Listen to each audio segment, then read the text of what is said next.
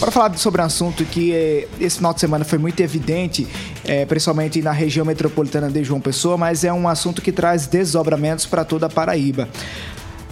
Novamente no sábado, em João Pessoa, a gente voltou a noticiar e acompanhar um assassinato no trânsito. Um motorista que estava embriagado atingiu uma senhora que estava ao lado de seu marido indo trabalhar e infelizmente ela morreu na hora. Esse motorista teve a prisão decretada é, pela justiça. E hoje pela manhã, Sony, uma ultrapassagem perigosa, um assunto que nós estávamos abordando aqui na hora, abordando aqui na hora H recentemente, essa essa velocidade que se busca para poder ultrapassar chega logo no destino, é, resultou na morte de um casal na PB 008, que é uma rodovia que tem um baixíssimo movimento, não é uma rodovia movimentada, ou seja, diferente de outras rodovias, né? Isso. né?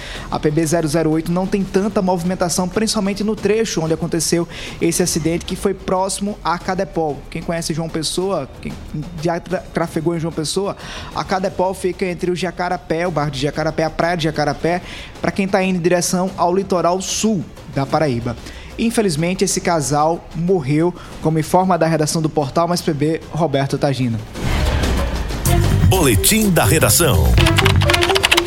Um casal perdeu a vida após uma motocicleta ser atingida por um carro na manhã desta segunda-feira na PB 008 em João Pessoa. O condutor da moto morreu no local e a esposa dele ainda foi socorrida para o Hospital de Emergência e Trauma Senador Humberto Lucena, mas não resistiu aos ferimentos e veio a óbito no início da tarde de hoje. O motorista do veículo, Lucas Santana Lacerda, de 22 anos, informou à Polícia Civil que tentou ultrapassar um carro no momento da colisão. Ele foi ouvido pelo delegado Marcos Vasconcelos Vasconcelos e deverá responder em liberdade por homicídio culposo. Ele ficou no local, providenciou socorro para as vítimas, se comunicou com as autoridades, se apresentou espontaneamente à delegacia, foi ouvido, contou sua versão sobre o fato e foi liberado porque ele livrou o flagrante, né? Nos acidentes de trânsito, o condutor que permanece no local, espera as autoridades de trânsito e providência socorro à vítima, ele livra o flagrante. Isso é o que diz a lei. Nesse caso, ele foi liberado? Liberado, liberado. Está processado, foi processado por homicídio culposo